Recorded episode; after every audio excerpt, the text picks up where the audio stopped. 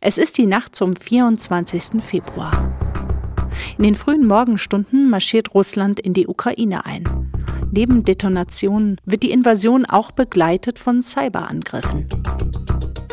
Wir werden es erst später merken, aber um 5.02 Uhr kommt der Krieg auch in Deutschland an.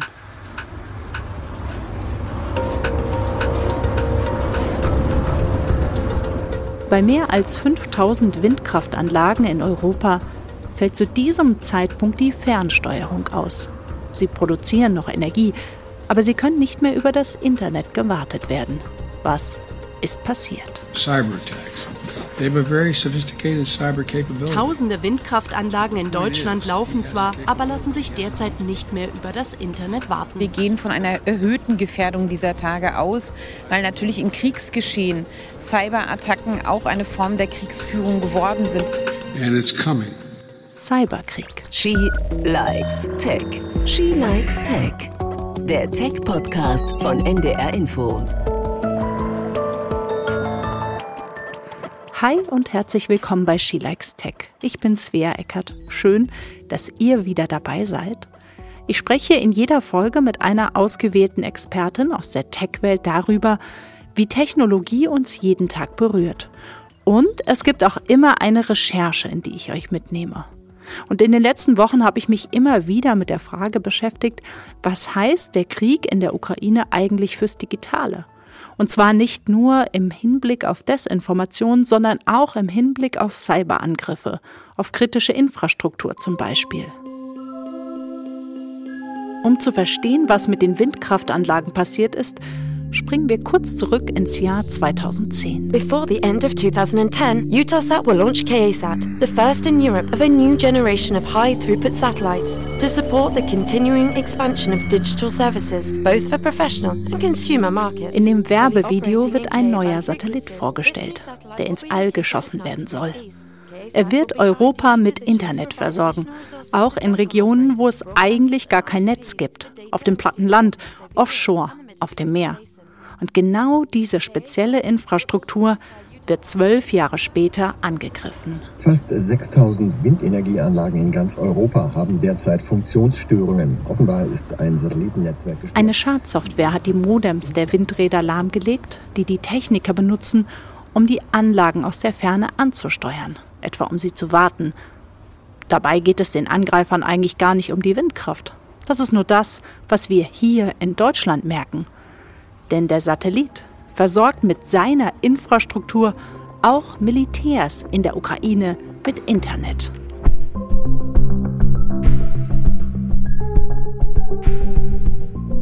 Und bei mir ist heute Sarah Flux. Herzlich willkommen, Sarah. Schön, dass du da bist. Ja, danke, dass ich da sein darf. Du bist CTO, Chief Technology Officer bei einem IT-Security-Unternehmen und dein Spezialgebiet ist die Sicherheit von Maschinen, von Anlagen, auch bei kritischer Infrastruktur. Nur mal so zum Beispiel, deine Masterarbeit hast du zur Sicherheit bei Wasserversorgern geschrieben. Wir haben ja jetzt gerade den Vorfall gehört vom 24. Februar, wo hier in Deutschland die Wartung von Windkraftanlagen ausgefallen ist, also die Fernsteuerung von Windkraftanlagen. Und inzwischen hat das Satellitennetzwerk der Betreiber Viasat, der hat inzwischen aufgeklärt und sogar einen technischen Report rausgegeben. Den werde ich auch in die Show Notes nochmal verlinken, um einmal zu klären, was da genau passiert ist. Vielleicht schichten wir einfach mal zusammen ab, Sarah. Was ist genau passiert? Ja, ich bin natürlich nicht, nicht dabei gewesen. Ich kann auch nur aus dem Viasat-Bericht rauslesen, aber wir können es versuchen, da mal aufzudröseln, was wir da lesen. Und zwar ist das ganz, ein ganz, ganz übliches Szenario eigentlich. Also man kennt das, wenn man sich mit Security für Automatisierungstechnik beschäftigt, dass ein ganz häufiges Einfallstor ist die Fernwartung oder irgendwelche Remote-Zugänge, also Zugänge zu äh, Netzwerken oder zu Maschinen, ohne dass man selbst vor Ort ist. Und das war wohl auch in diesem Fall das Einfallstor, dass jemand an VPN, also einen sicheren Netzwerkzugang, ausgenutzt hat, um eben diesen Fernzugriff zu erreichen und zwar auf ein bestimmtes Netzwerksegment und zwar auf ein Netzwerksegment, das ganz viele Modems verwaltet. Mhm. Also, äh, und das ist natürlich ein interessantes Ziel, weil wenn man ähm, in so einem Netzwerksegment ist, das heißt Managementnetz, das ganz viele Modems verwaltet. Da kann man natürlich auch selber ganz viele Modems verwalten und da eben auch mit diesen Modems Konfigurationen ändern oder Dinge tun, die dann eben auf viele Stellen gleichzeitig Auswirkungen haben. Und das genau hat der Angreifer eben getan. Er hat auf diese Modems Zugriff gehabt und hat dann da im, im Speicher der Modems bestimmte Daten überschrieben, also einfach, einfach zerstört, Funktionalität zerstört, was dann dazu führte, dass diese Modems, die eigentlich dafür da waren, die Anlagen fernzuwarten, nicht mehr funktioniert haben. Gerade bei so Windkraftanlagen, wenn man sich vorstellt, ne, wo die überall stehen, zum Teil offshore, irgendwo weit auf dem Land draußen, wo man natürlich zur Wartung oder eben Fernsteuerung, klar will man da keinen keinen Techniker hinschicken und jetzt in dem Fall, deswegen ja auch über Satellit, gibt's halt da im Zweifel dann auch kein, kein LTE, so dass eben diese Modems von diesen Windrädern, die waren eben genau auf diesen Satelliten auch ähm, angewiesen. Jetzt hat man tatsächlich am Anfang gedacht, ha, haben die Russen ähm, vielleicht unsere Energieversorgung im Sinn gehabt oder wollten sie uns an einem Beispiel demonstrieren, wie verletzlich unsere Energieversorgung ist und haben gezielt die Windräder angegriffen. Und in diesem Report wird es deutlich, oder das wurde auch relativ schnell in den Untersuchungen schon deutlich, dass eigentlich der Angriff gar nicht diesen Windkraftanlagen galt, sondern tatsächlich Kommunikationsstruktur in der Ukraine, die man mit diesem Angriff sozusagen, naja, man hat die Windkraftanlagen halt so aus Versehen in Anführungszeichen halt mitgetroffen. Ist das typisch? Das ist leider total typisch. Also es ist so, ganz häufig, wenn wir mit, mit Unternehmen sprechen, ähm, die so kritische Infrastrukturen betreiben oder automatisierte Anlagen betreiben, es ist ganz oft so, dass die sagen, naja, wir sollen uns schon angreifen. Und das mag sogar wahr sein, vielleicht möchte die gar keiner angreifen. Das Problem ist nur, wenn sie jemand aus Versehen angreift, und die haben, die haben dann diese Auswirkungen, zum Beispiel, dass eben bestimmte hm, Komponenten, wie jetzt hier die Modems, nicht mehr verfügbar sind da sind die Auswirkungen leider trotzdem gleich blöd. Also es hilft halt nicht, äh, wenn man nur ein Kollateralschaden ist, den Schaden hat man trotzdem. Und den Angreifern ist das natürlich relativ wurscht. Also klar, das ist nicht das, was die Angreifer wollten, aber es passiert halt äh, vor allem, wenn man, und das, das ist eben meistens so bei, bei solchen Angriffen, vor allem bei nicht so wahnsinnig komplexen Angriffen, gar nicht so wahnsinnig viel Ahnung hat von den Zielsystemen, mit denen man sich da beschäftigt. Also es ist immer leichter, Dinge kaputt zu machen, als, Ding, als sich in Netzen so zu bewegen, dass man nichts kaputt macht. Ja. Ähm, und so war es ja hier auch. Ja, also es ist natürlich immer einfacher, ähm, viel einfacher, einfach die Konfiguration von Modems zu überschreiben, sodass sie nicht mehr funktioniert, als sie so aufrechtzuerhalten, dass sie funktioniert. Und deswegen passiert das halt. Mhm, Finde ich total spannend, weil man dann vielleicht später, wenn man diesen Angriff untersucht, auch ein bisschen darauf schließen kann, war das möglicherweise ein staatlicher Akteur mit sehr viel Geld und Mitteln oder auch Zeit, der das gemacht hat, weil du ja gerade gesagt hast, eigentlich ist ein kluger Angriff so, dass er eben sehr gezielt vorgeht und nicht so nach dem Motto mit der Schrotflinte halt drauf ballern und dann geht halt noch ein Haufen anderer Kram kaputt und der ist ja auch sehr laut gewesen, der Angriff. Ne? Also da ist halt auf einmal, gab es halt diesen Netzausfall und der ist halt extrem aufgefallen. Es kommt immer darauf an, was einem wichtig ist. Also wenn es einem natürlich total egal ist, ob man äh, schnell auffällt oder nicht, da kann man so vorgehen. Und da kann man auch als staatlicher Akteur so vorgehen, weil es natürlich am Ende sind Angreifer unterliegen auch, haben auch alle der Tag nur 24 Stunden. Das gilt auch für Angreifer. Und wenn ich 30.000 Modems ähm, mit einfach Konfiguration löschen äh, vom Netz nehmen kann, dann mache ich das natürlich lieber so, als mit einem total schicken, sophisticated Angriff, der ganz viel Aufwand ist. Von daher kann das schon sein, dass es genau das Ziel war. Aber es ist natürlich so, wenn ich, und auch das ist häufig ein Ziel von Angreifern, mich eigentlich lieber unbemerkt bewegen möchte oder ich möchte mich so im Netzwerk bewegen, dass ich vielleicht dann noch Daten abziehen kann, dass ich länger drin bleiben möchte. Vielleicht brauche ich das auch noch für spätere Vorhaben. Dann ist natürlich besser, das fällt nicht auf. Ähm, und da das, das hängt ganz davon ab, was man als Angreifer, Angreifer möchte.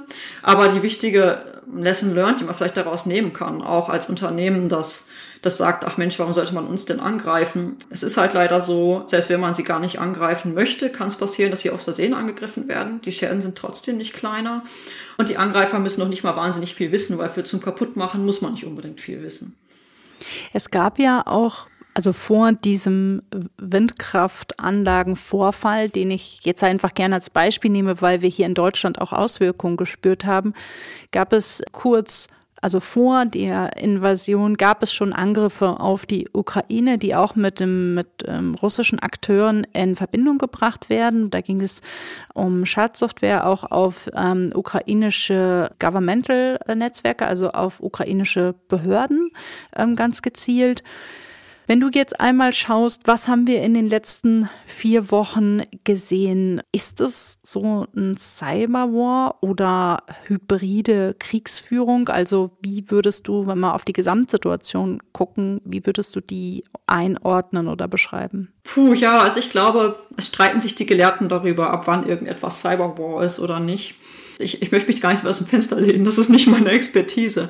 Aber was man sagen kann, ist, dass es natürlich nicht nur in den letzten vier Wochen, sondern tatsächlich auch schon vorher, in den letzten Jahren, ist das bekannt und gab immer wieder die Beobachtung, dass Russland durchaus Angriffe äh, auch gezielt auf die Ukraine durchgeführt hat. Stimmt. Man, Man, kann sogar sagen, bestimmte Dinge ausprobiert hat an der Ukraine. Es gab 2015 den bekannten Angriff auf, die, auf das Stromnetz der Ukraine, der auch Russland zugeordnet wird. Im Moment ist es so ein bisschen so, im Zweifel vermutet man immer, dass es die Russen waren. Wahrscheinlich stimmt diese Vermutung auch relativ häufig. Ähm, es gibt ein ganz interessantes Buch dazu, zu den Ukraine-Vorfällen 2015. Das ist Sandworm, Andy Greenberg, der das einfach doch mal aufdröselt. Sandworm ist einer dieser russischen staatlichen äh, Hackergruppen.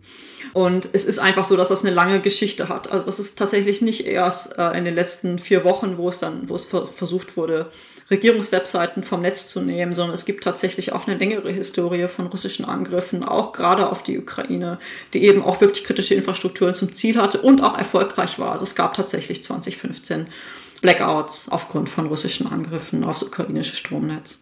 Und in 2017, als dieser Erpressungstrojaner gewütet hat, erinnere ich mich, da hatten wir auch deutsche Unternehmen, die dann davon betroffen waren. Also da hatten wir auch wieder dieses Problem Kollateralschaden. Da ging es um ein Buchhaltungssystem, was verschlüsselt oder angegriffen wurde. Und das eben, ja, hat dann nicht nur die Ukraine getroffen, sondern auch hier in Deutschland. Trotzdem mal provokant gefragt, hätte man sich auch angesichts dieser Geschichte von Russland, ich sag mal, mehr erwartet oder ja, wie guckst du da drauf? Die Frage ist auch da immer wieder, was ist das Ziel? Also Cyberwar ist ja immer so, so ein Thema, das wird auch emotional und durchaus mit einer gewissen Panikmache auch, auch betrachtet und mhm. betrieben. Mhm. Was wir im Moment aber sehen, ist, dass das gute alte, gut natürlich in Anführungszeichen, Bomben auf Städte werfen, am Ende natürlich noch mit weniger Aufwand zu mehr Zerstörung führt als, als der Cyberwar.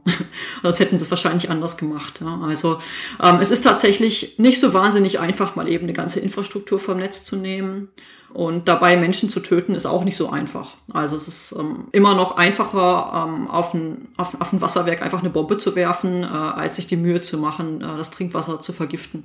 Mhm. Ähm, das, das gibt es eben immer noch und wahrscheinlich ist es deswegen auch so, dass der Krieg, wenn überhaupt, am Ende irgendwie hybrid ist. Also es kann natürlich helfen. Ne? Man kann Verwirrung stiften, man kann Dinge schwieriger machen und man kann zusätzlich noch solche Angriffe fahren.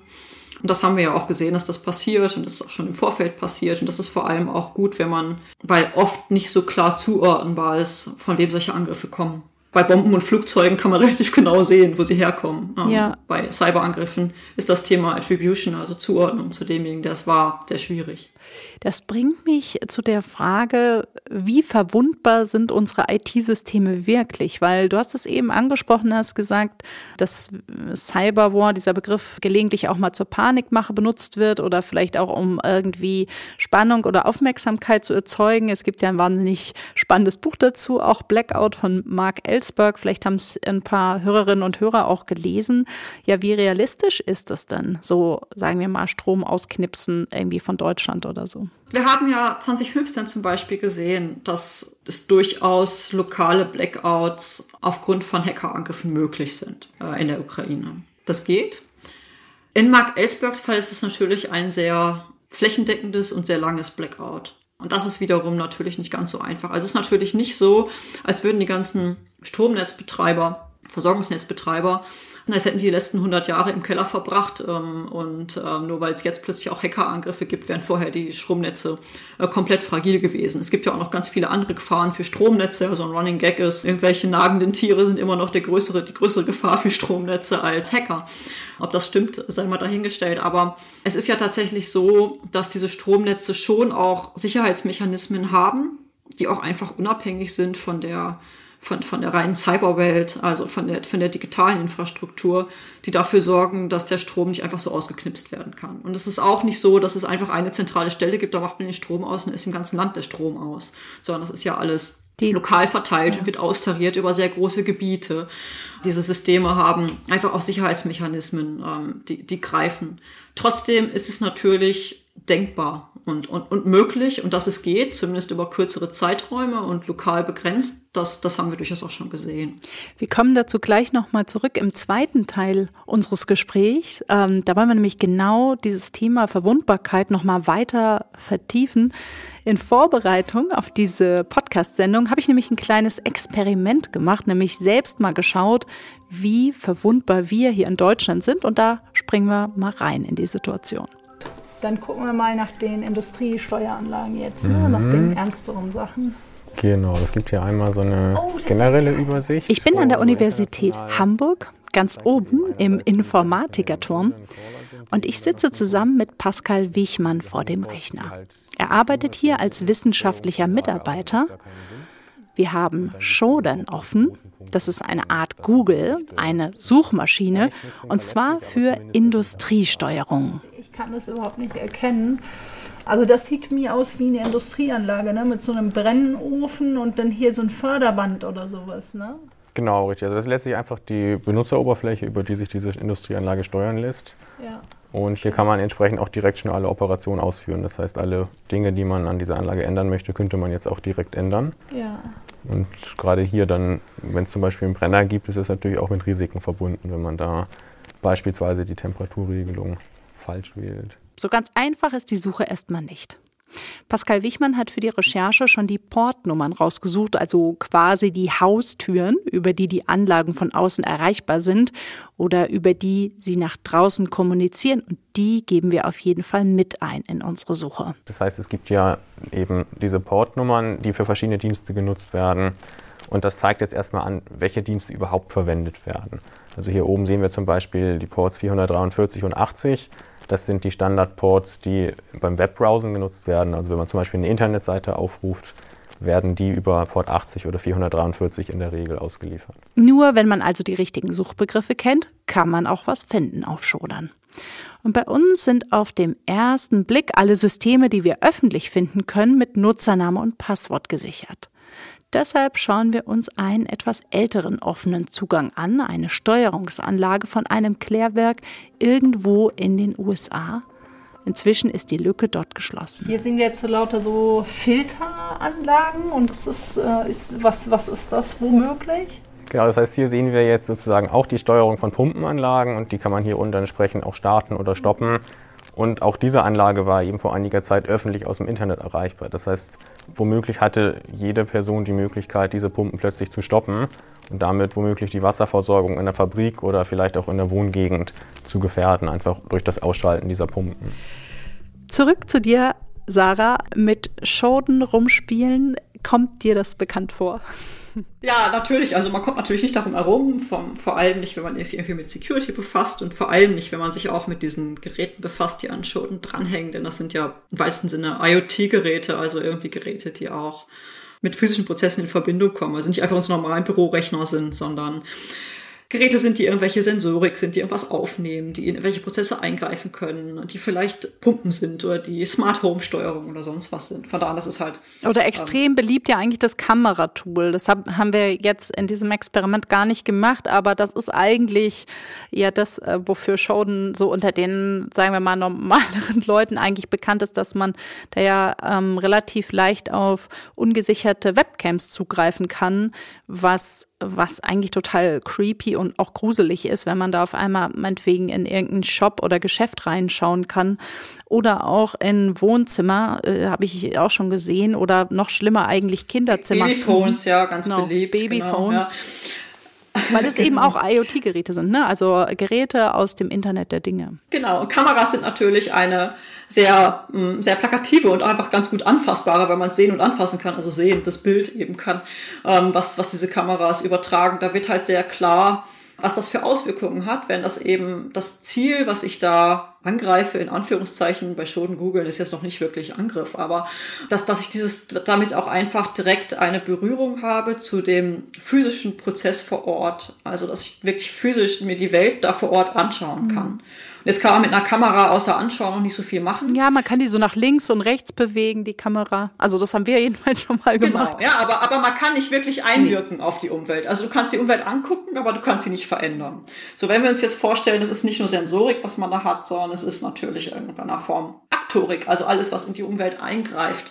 Also zum Beispiel eine Pumpe die Chemiedosierung in Klärwerken ähm, eindosiert, dann kann ich natürlich da plötzlich was verändern in dieser Umwelt. Also ich habe wirklich quasi so einen virtuellen langen Arm in eine physische Situation irgendwo ganz anders und das macht es halt natürlich so, so, so, so interessant und auch dann so, so gruselig. Und bei den Kameras wird das einfach sehr, sehr deutlich, dass man da plötzlich wirklich in Wohnzimmer guckt, in dem man eigentlich gar nicht reingucken sollte. Vielleicht muss ich zur Erklärung nochmal auch sagen, dass wenn man bei Shodan eine Kamera gefunden hat oder auch eine Industrieanlage, dann ist es gar nicht immer einfach und auch nicht immer ersichtlich, wo die dann steht. Also wenn ich ein Babyphone jetzt als Beispiel gefunden habe, dann, wenn da nicht zufällig irgendwo ein Adressaufkleber in der Sichtweite ist, ne, dann verrät also außer vielleicht das Land oder die Stadt, aber näher kommt man da nicht dran. Und ähnlich ist es ja mit den Industrieanlagen auch, ne? Vielleicht, weil Leute sich fragen, hey, die Sachen, die ihr gefunden habt, habt ihr da den Leuten nicht Bescheid gesagt? In der Regel geht es gar nicht so leicht, ne? dass man den Leuten, die dann hinter dieser offenen Anlage sitzen, so Bescheid gibt. Ja, das geht, das geht höchstens, wenn man irgendwie über IP-Adressen und Geolocation oder sowas darauf zugreifen kann. Aber das ist ja nicht immer genau. Also das, das ist in der Tat nicht so einfach. Ähm, es ist aber so, dass wir natürlich so als erste, als, ein, als einen ersten Schritt, wenn man so eine Anlage hat, wo man zum Beispiel die Sicherheit überprüfen soll, Penetrationstest macht, guckt man natürlich mal auf Schoden, ob man zufällig was findet. so, klar, ne, dann hat man halt auch ein Mandat dazu, da weiß man auch, wo man da gerade ist und dann findet man das auch raus. Also gerade bei Industrieanlagen ist natürlich auch so, wenn man die Stadt hat, dann grenzt sich das schon ein, weil so unendlich viele große Stimmt. Anlagen stehen in so Städten. So halt viele Wasserkläranlagen oder Wasserwerke, wenn man die Stadt hat. Stimmt, ja. Äh, das wäre nämlich jetzt auch so meine Korrekt. Frage an dich äh, gewesen. Wer benutzt denn diese Suchmaschine, außer vielleicht neugierige ähm, Journalistinnen und Journalisten? Du hast gerade gesagt Pentester, also Leute, die tatsächlich gegen mit Erlaubnis und für Geld Systeme absichtlich angreifen? Es ist so ein erster Schritt. In so einem Pentest gibt es immer einen ersten Schritt, in dem man mal schaut, was öffentlich verfügbare Informationen sind. Ähm, einfach die Leute dafür auch sensibilisiert. Das findet man alles auf eurer Website. Guck mal, aus deinen Stellenanzeigen kann ich zum Beispiel schließen, was für Technik du einsetzt, weil du bestimmte Leute für diese Technik suchst. Und da ist eben auch ein Teil, guck mal, wenn du auf Schoden, auf Schoden suchst, dann findest du da bestimmte Systeme, die dir gehören. Das ist vielleicht nicht so gut. Ne? Das sind dann erstmal die, die low-hanging fruits quasi. Ja? Man sagen kann, okay, jeder, der öffentlich sich bewegt, findet das über dich. Und natürlich machen Angreifer auch nichts anderes. Die suchen sich natürlich auch erstmal äh, die öffentlich verfügbaren Informationen. Und deswegen ist auch einfach häufig schon ein erster Schritt, möglichst wenig solcher Informationen leicht verfügbar zu machen. Weil auch da wieder, auch Tage von Angreifern haben nur 24 Stunden. Alles, was schnell verfügbar ist, kann man eben auch schnell mal ausnutzen, ohne dass man viel Aufwand da reinstecken kann. Ne? Also wenn ich jetzt natürlich so eine, so eine Steuerung finde auf so einer Suchmaschine wie Shodan und dann kann ich natürlich recht schnell einfach mal was ausprobieren, ne? was, was da ist. Wenn die nicht da ist, dann ist diese Möglichkeit schon mal weg. Dann muss ich schon mal mehr Zeit da rein investieren. Mhm überhaupt zu finden, ob es da was gibt. Ähm, auch wenn ich ja über nicht alles, was ich über Schoden sehe, auch immer gleich auch darauf zugreifen kann. Ne? Also manchmal sehe ich es einfach nur. Nicht immer ist da auch irgendein Port offen oder irgendeine Interaktionsschnittstelle offen, mit der ich auch was tun ja. kann. Ne? Manchmal sehe ich einfach nur, dass da okay. was ist. Weil das wäre nämlich auch meine Frage noch gewesen. Wir haben ja zum Beispiel ein Klärwerk ähm, gesehen in den USA. Da stand sogar auf diesem Control Panel sozusagen der Name äh, von der Firma auch drauf. Aber was wir uns gefragt haben, wir haben es nicht ausprobiert bei, bei diesen Sachen, die wir da gefunden haben, kann ich dann, wenn da ein Knöpfchen ist oder ein Drehregler ist, heißt es auch wirklich, dass ich den drücken kann? Oder kann das auch manchmal sein, dass ich versuche, da was zu drücken und es geht halt einfach nicht? Das hängt total von der Konfiguration ab. Ja. Am Ende ist das wirklich die Frage auch, die große Frage natürlich dann, warum hängt es am Netz? Wenn es natürlich offen am Netz hängt, weil jemand das irgendwie verkonfiguriert hat, dann kann man Pech haben. Aber auch da gibt es natürlich, auch bei den Fernwartungszugängen, über die wir auch anfangs schon mal gesprochen haben, gibt es auch Unterschiede. Also es ist natürlich durchaus so, dass auch die Menschen, die solche Fernwartungszugänge bauen, denen ist natürlich auch klar, dass das eine kritische Funktionalität ist. Und es gibt natürlich auch Fernwartungszugänge, wo man nur gucken kann und solche, wo man Ja, anfassen okay. kann. Und da gibt's verschiedene, wenn man es gut macht, natürlich auch verschiedene Arten von, von Zugangswegen und Zugangskonten für Menschen, die nur gucken können und für Menschen, die, die auch was verändern können. Weil man natürlich auch einfach schlicht und ergreifend schon im eigenen Unternehmen nicht möchte, dass jeder einfach die Anlagen steuern kann, weil einfach ja nicht jeder das Know-how hat. Selbst wenn man gar keine böswillige Intention unterstellt, dann möchte man das ja auch schon, auch schon abstufen. Also es ist nicht so, als wäre als wär das einfach ein, ein, ein Null und Eins, Ja. sondern es gibt da natürlich Unterschiede. Und es ist eigentlich eher unwahrscheinlich, dass man tatsächlich so offene Anlagen findet. Also in unserem Experiment haben wir dann auch auf, auf alte Ergebnisse, Suchergebnisse dann zurückgegriffen, weil wir, als wir, na, weiß ich nicht, eine Viertelstunde oder halbe Stunde, wir hatten ja nur sehr oberflächlich einmal ähm, auf die Schnelle geschaut, haben wir da jetzt, sag ich mal, das Atomkraftwerk, ähm, haben wir natürlich nicht gefunden auf die Schnelle. Aber, und ich glaube, das ist vielleicht auch nochmal wichtig an der Stelle, Shoden ist ja vielleicht auch, ja, das Googlen für Dummies oder so. Es gibt ja, wenn wir über Cyberwar sprechen, eigentlich viel ausgefeiltere und ja mehr sophisticated Angriffe, die mit viel Geld, mit viel Zeit auch vorbereitet werden. Als Mutter aller Angriffe, wenn man das so sagen darf, äh, gilt ja Stuxnet. Ja, Stuxnet ist so ein bisschen das Erweckungserlebnis für viele, ähm, in der, in dem sich mit Security für automatisierte Systeme beschäftigen, weil es der erste wirklich bekannte Angriff war, wo gezielt ein Automatisierungssystem, also in dem Fall Siemens-Steuerung von Zentrifugen zur Uranaufbereitung, angegriffen wurde und auch wirklich mit, mit Wissen dahinter und so, dass man, wir haben vorhin gesagt, interessant ist es nicht nur, wenn man eine, eine Kamera hat und in die Welt reinschauen kann, sondern wenn man irgendwie ein System erwischt, äh, das in die Welt auch einwirken kann. Und das war eben genau so, dass man die, die Motoren, diesen Zentrifugen, die haben natürlich Steuerungen, die steuern, wie schnell sich eine Zentrifuge dreht. Und über solche Steuerung kann man natürlich das auch ändern. Und äh, das war genau das bei Stuxnet, dass die Angreifer geschafft haben, das zu tun. Und da sind wir jetzt auch wieder, auch wieder beim, beim Thema vom Anfang.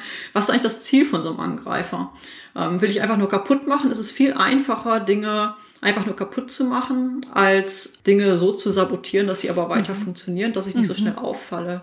Und das war das Ziel bei Stuxnet, dass man halt gesagt hat, na gut, ich versuche die Zentrifugen zu sabotieren, indem ich die einfach zu Mustern, die eigentlich komplett random, also komplett willkürlich aussahen, mal schneller und mal langsamer zu fahren, sodass sie aber trotzdem langfristig dadurch kaputt gehen. Also außerhalb der sicheren Betriebszustände fahre, aber so, dass es, der Fehler nicht auffindbar ist und so, dass sie zwischendurch auch einfach noch normal funktionieren. Und so etwas ist natürlich ungleich schwieriger, als einfach die Konfiguration von ein paar Modems so zu löschen, dass sie unwiederbringlich nicht mehr funktionieren. Und das hilft aber natürlich viel mehr, weil es viel länger nicht auffällt und weil es viel, viel schwieriger zu finden ist. Und weil viel schwieriger zu finden ist, dass da überhaupt irgendwie ein Problem ist und man deswegen über die lange Zeit viel mehr, viel mehr Schaden anrichten kann. Stuxnet gilt ja so als perfideste Cyberwaffe, die man bislang gesehen hat, weil sie eben genau so lange nicht aufgefallen ist und ähm, weil sie auch mehrere Sicherheitsstufen übersprungen hat. Vielleicht können wir da noch mal drauf eingehen, weil wir haben es ja schon auch in dem Experiment gesehen, es- man kann nicht mal eben Geschwindele in irgendein Wasserwerk oder Klärwerk rein in der Regel, sondern in der Regel gibt's, sind die, manche teilweise sind die ja gar nicht direkt am Netz oder es gibt gerade bei sowas wie, äh, wenn wir über Atomkraftwerke oder richtig kritische Infrastruktur sprechen, gibt es so mehrere Sprünge, die Angreifer da überwinden müssen. Du bist ja quasi an den Anlagen. Wie schwer, wie einfach ist denn sowas überhaupt? Ja, also es ist natürlich so, Nummer eins, diese Anlagen haben, denen ist natürlich sehr bewusst, was ihre, die Szenarien sind, mit denen man ihnen schaden kann. Also es ist natürlich so, dass keine Anlage in Deutschland und auch im Rest der Welt einfach so in Betrieb genommen wird, ohne dass man sich Gedanken darüber macht, was gefährliche Szenarien sind. Und da gibt es, gibt es Vorschriften, da gibt es Regeln und ähm, zwar auch gefährliche Szenarien sowohl für die Anlage selbst, dass die Anlage selbst beschädigt wird, aber natürlich auch die ganz gefährlichen, gefährlichen, gruseligen Szenarien, an denen am Ende Mensch und Umwelt beschädigt werden, also irgendein Tank explodiert oder sowas. Das sind Dinge, die vorher sehr gut durchdacht werden und für die es auch Netz und doppelten Boden gibt. Also Sicherheitseinrichtungen, in dem Fall ähm, Sicherheit im Sinne von, von Safety, nicht von Security.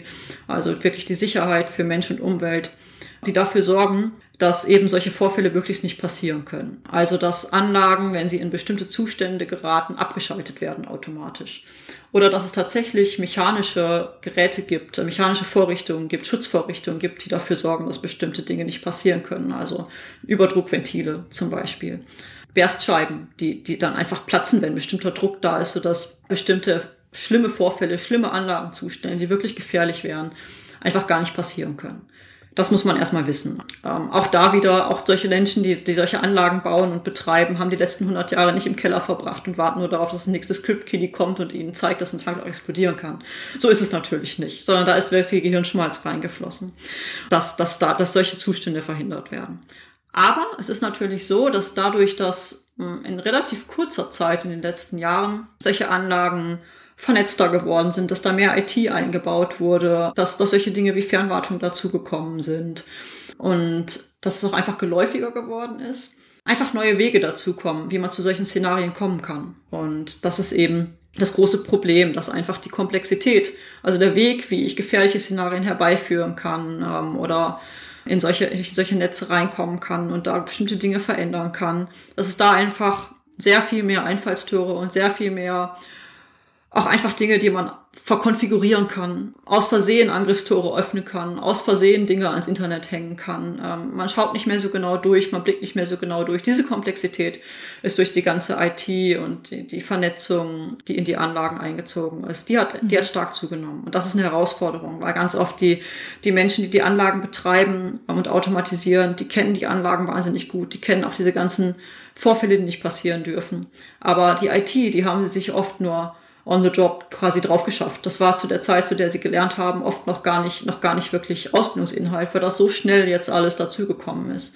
Und das mhm. ist ein Riesenproblem. Gab es eigentlich nach Stuxnet nochmal einen vergleichbaren Vorfall? Gut, ich habe schon vorhin gesagt, das ist äh, der perfid, gilt als der perfideste Angriff, aber gab es nochmal was ähnlich ausgeklügeltes oder was ist, wenn du jetzt mal auf die letzten Stuxnet war 2010, also wenn wir mal auf die letzten gut zehn Jahre schauen, was ist heute eher Realität? Was sehen wir für Angriffe? Also auch da die die Apokalypse ist ausgeblieben, kann man so sagen. Also nach Stuxnet gab es natürlich ganz viel auch berechtigte Sorge, oh je, das, das hat man einmal gesehen, wie es geht ähm, und das ist jetzt draußen in der Welt und was kommt jetzt alles auf uns zu. Man muss sagen, Stuxnet ist ja auch äh, interessanterweise durch den Kollateralschaden aufge aufgeflogen. Ja, also die hätten auch lieber noch länger im Verborgenen agiert, aber dummerweise ähm, ist der Verbreitungsmechanismus von Stuxnet ein Computerwurm gewesen, der sich dann Stimmt. den Rest der Welt ver mhm. verbreitet hat da aufgefallen ist ähm, und dann ist er aufgeflogen. Also auch das ein Kollateralschaden am Ende des Tages, wo etwas aufgefallen ist. Das war also auch, auch das war nicht perfekt. Ja? Das war am Ende der Fehler von Stuxnet, dass es zu schnell, zu schnell aufgeflogen ist, auch wenn es da schon vorher viel Unheil angerichtet hat. Immer eine Frage der Perspektive, wie man das Unheil von Urananreicherung im Iran so sieht. Aber egal, zumindest hat es sein Ziel erfüllt. Es ist aber so, dass es danach, man kann die wirklichen Angriffe auf kritische Infrastruktur, auf Automatisierungssysteme, die wirklich diese Systeme im Fokus hatten, die keine Kollateralschäden waren. Die kann man wirklich an einer Hand abzählen. Okay. Das ist nicht viel. Es gab noch ein ganz großes zweites Erweckungserlebnis in Anführungszeichen nach Stuxnet, das sehr viel für, für Furore gesorgt hat. Äh, das ist Trisis. Da ging es darum, dass das erste Mal, ich habe vorhin gesagt, ähm, solche, andere, solche Anlagen haben Sicherheitsmechanismen, die ganz gefährlichen Ereignisse verhindern. Und diese Sicherheitsmechanismen sind oft ebenfalls wieder automatisiert. Also das heißt, das sind automatisierte Computer, die verhindern, dass, dass die Anlage in gefährliche Zustände kommt. Also wenn der Druck zu hoch wird, dann schalten die ab, zum Beispiel. Mhm. Und diese Systeme sind natürlich, das wurde auch immer wieder gesagt, wird auch immer wieder gesagt, interessante Angriffsziele. Weil klar, wenn ich die abschalte und dann so einen Anforderungsfall, äh, so ein Ereignis herbeiführe, dann habe ich, habe ich kein Netz und doppelten Boden mehr. Und da gab es einen Vorfall, in dem genauso eine ähm, Sicherheitssteuerung, die solche Angreifer verhindern soll, angegriffen wurde war aber bei weitem nicht so, nicht so ausgeklügelt wie Stuxnet. Ähm, und am Ende ist man sich gar nicht mehr so sicher, ob die Angreifer das überhaupt wollten oder ob sie aus Versehen da gelandet sind. Weil sie Sicherheitssteuerung gar nicht so genau wussten, was sie damit anfangen sollten. Sie haben sich nämlich dann, nachdem sie da waren, nicht besonders clever verhalten. Also mhm. wahrscheinlich ähm, war das mehr ein Versehen. Aber es zeigt immer wieder, Angreifer landen da und wenn man dann den Fall hätte, dass jemand wüsste, was er da tut, ist das schon gruselig. Also das ist schon etwas, schon so ein Szenario, was man lieber nicht hätte. Aber die ganz große Katastrophe ähm, ist da bislang ausgeblieben. Na, es gibt natürlich, es gibt diesen, diesen Angriff aufs ukrainische Stromnetz. Auch das ist ja ein, ein Angriff wirklich auf Automatisierungsinfrastruktur, der auch erfolgreich war. Wenn wir nach Deutschland schauen, wie ist man da aufgestellt? Ich fand es jetzt spannend, das BSI hat ja gewarnt vor Kaspersky-Produkten, also nicht etwa, weil sie ähm, vor Kaspersky selber gewarnt haben, sondern tatsächlich mit dem Hintergrund, was wäre, wenn es in Russland ein Gesetz gäbe, was russische Firmen verpflichtet, sozusagen Teil dieses Krieges zu werden und dementsprechend, weiß ich nicht, äh, Schadsoftware zum Beispiel in russische Softwareprodukte einzubauen. Ne? Das war so die Sorge, die beim Bundesamt für Sicherheit in der Informationstechnik mitschwang. Deswegen hat man vor Kaspersky-Produkten gewarnt und vielleicht auch nochmal in Klammern, geht hier nicht unbedingt um den Privatanwender und das ähm, Virenprogramm auf dem PC. Wie sind wir da aufgestellt? Wie schützen wir uns vor genau solchen Angreifern? Also Thema Kaspersky, das ist tatsächlich ja auch, auch ein interessantes Beispiel. Auch da geht es wieder um, um, um die Einfallstore. Wie wir gesagt haben, total wichtige Funktionalität, dass man diese Fernwartung hat. Und deswegen ist es auch wieder ein Einfallstor, dass dass, dass, dass diese Fernwartung natürlich auch für Angreifer sehr praktisch ist. Und dasselbe ist Kaspersky. Ähm, Virenschutzsoftware muss regelmäßig Signaturen runterladen, hat also ein Einfallstor, war immer eine Verbindung zum Internet. Da werden regelmäßig Dinge runtergeladen und die sind dann vertrauenswürdig. Auf die vertraut man einfach, dass mhm. es wirklich Virensignaturen sind. Und damit ist es natürlich ein Einfallstor für alle diese Computer. Also auch da wieder eine Analogie. Aber du hast eigentlich gefragt, wie, wie schützen wir uns in Deutschland? Die Frage ist natürlich, was ist wir? Wenn wir von kritischen Infrastrukturen reden, ist auch das ja kein neues Thema, sondern es gibt ja tatsächlich Gesetzgebung dazu. Es gibt ein IT-Sicherheitsgesetz, ähm, es gibt definierte kritische Infrastrukturen in Deutschland, die bestimmte Sicherheitsanforderungen, bestimmten Sicherheitsanforderungen entsprechen müssen, schon seit einigen Jahren. Und also es ist auch so, dass es auch, auch getan wird, dass es auch vorwärts geht, dass auch tatsächlich die, die Sicherheit besser wird. Es ist aber auch so, dass gerade kritische Infrastrukturen, wir haben vorhin von Wasserversorgern gesprochen und ähm, da finden sich Klärwerke und so weiter auf Schoden. Das, und, und auch davon viele, viele Automatisierungstechniker oder einfach Techniker in solchen kritischen Infrastrukturen haben IT nie wirklich gelernt.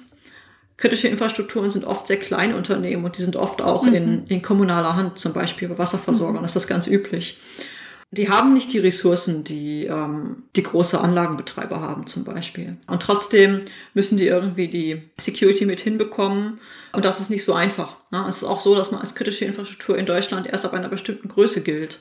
Also erst ab, ähm, wenn man 500.000 Einwohner gibt, so einen Umrechnungswert versorgt, dann gilt man als kritische Infrastruktur darunter nicht, obwohl man darunter natürlich das, das Gleiche macht, nur eben für weniger Leute. Dahinter steht natürlich der Gedanke, okay, aber wenn das ausfällt, dann ist es ja nur regional begrenzt und man kann es noch puffern. Also ist natürlich auch ein sinnvoller, sinnvoller Hintergrund.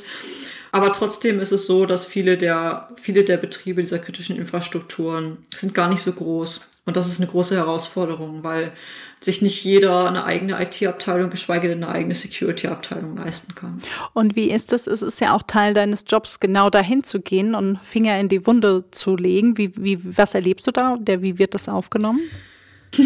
Es, es, kommt immer darauf an, in welchem Kontext man da so unterwegs ist. Also äh, das geht von ähm, Frau Flux Security ist ungefähr so schön wie zum Zahnarzt gehen, aber irgendwie muss man da ja trotzdem durch. Zu Leuten, die da wirklich auch enthusiastisch dabei sind und sagen, Mensch, endlich machen wir das mal. Ich wollte das schon so lange und ich musste meinen Chef immer mhm. überzeugen, aber jetzt habe ich eigentlich diese Regulierung und ähm, diese kritische Infrastruktur, wir müssen und ich, ich finde das total spannend. Ich finde es gut, dass wir das machen. Mir brannte das eh auf der Seele. Also es ist ganz unterschiedlich. Es ist vor allem aber super spannend, weil man wahnsinnig viel über die Anlagen und über wirklich die Dinge, die so im Hintergrund äh, in der Gesellschaft einfach funktionieren müssen, die man einfach als gegeben annimmt, lernt. Also so, so, so ein Klärwerk, ähm, das Wasser geklärt wird, das nimmt man halt einfach so an, dass das passiert in Deutschland. Die Leute, die in solchen kritischen Infrastrukturen arbeiten, die, die Ingenieure, die da arbeiten, das Ganze aufrechterhalten, die haben ein wahnsinniges Wissen darüber natürlich und die haben auch, und das ist interessant, ähm, auch eine sehr genaue Idee, wenn man das ein bisschen mit denen übt und ein bisschen, bisschen da methodisch rangeht, wie sie sich selbst am besten schaden könnten. Okay. Also es ist tatsächlich so, mhm. dass die Menschen, die da, die da lange mitarbeiten, mhm. da keinesfalls blauäugig sind, sondern wirklich sehr gute Ideen haben, sehr gute Vorstellungen haben, was eigentlich die, die, die schwierigen Szenarien sind. Ja Und deswegen auch so wichtig ist, dass genau diese Menschen da auch mit eingebunden werden. Also es hilft gar nichts, leider, aber das wäre vielleicht der schnellere Weg, einfach nur Armee von Security-Experten über diese kritischen Infrastrukturen zu jagen und zu sagen, macht mal sicher. Mhm. Weil das Wichtige ist wirklich dieses Systemverständnis, dieses genaue Verständnis für diese Systeme, die auch meistens nicht von der Stange sind, die sehr individuelle Anlagen sind. Auf jedem, auf jedem Klärwerk gibt es so Anlagenpäpste, ja, die seit 30 Jahren sind und ganz genau wissen, wie alles funktioniert und äh, zur Not das ganze Ding auch noch mit Handrädern steuern könnten. Ja. Im Idealfall. Ja. ja. Und Im die wissen natürlich genauso nach dem Motto, wenn ich mein Klärwerk angreifen würde, dann würde ich mal das machen. Na, und das ist klar, die, die Ideen, die kriegt man nur, wenn man dann mit den Leuten in den Austausch kommt. So ist das. Genau das. Und diese, diese Menschen sind wahnsinnig wichtig. Ähm, und die, ich kann es auch verstehen. Ich habe auch mal Automatisierungstechnik studiert. Da habe ich mir auch nicht vorgestellt, dass ich gedacht am Ende, ich, ich baue mal coole Produkte und automatisiere Dinge. Und jetzt beschäftige ich mich nur damit, wie man Dinge kaputt macht. Das ist natürlich in der Regel nicht die Idealvision gewesen, mit der diese Ingenieure da rangegangen sind.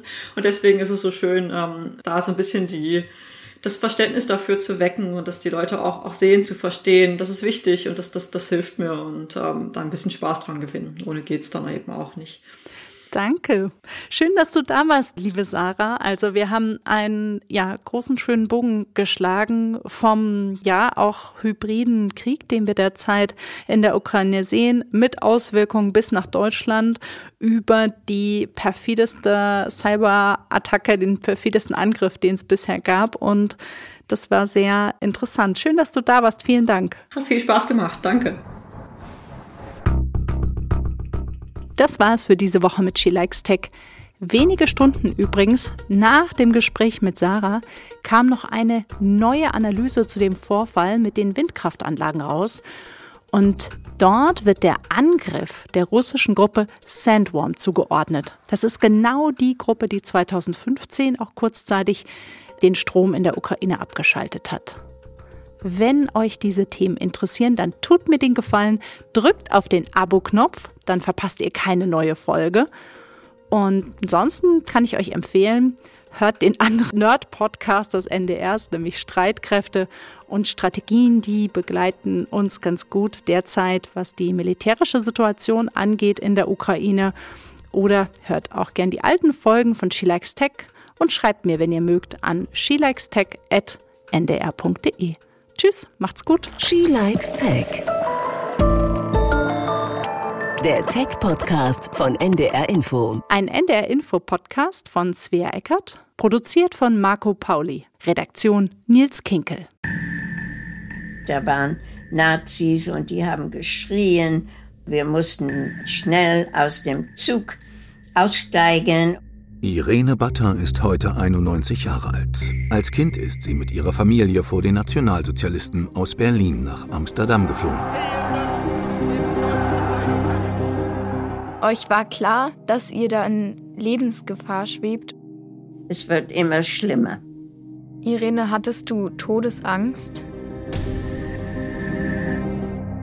Hallo. Hallo. Hallo. Hört ihr mich? Ja, ja. Ich bin Ida. Ich bin Lanneke. Ich bin Mathilda. Ich bin Miller. Zeitkapsel heißt der neue Podcast von NDR Info. Vier Schülerinnen sprechen mit Irene Butter, einer Holocaust-Überlebenden, die heute in den USA lebt. Irene erzählt den Mädchen ihre Geschichte. Von Freunden, die verschwinden, von Ausgrenzung und von Demütigung, von der Verfolgung und vom Konzentrationslager. Von der Minute, dass wir in Bergen-Belsen angekommen sind, war es nur Angst. Und hattet ihr noch eine Hoffnung, doch noch rauszukommen? Es war der einzige Ziel, Überleben. Zeitkapsel ist ein Podcast von NDR Info und Funk. Ab sofort in der ARD Audiothek.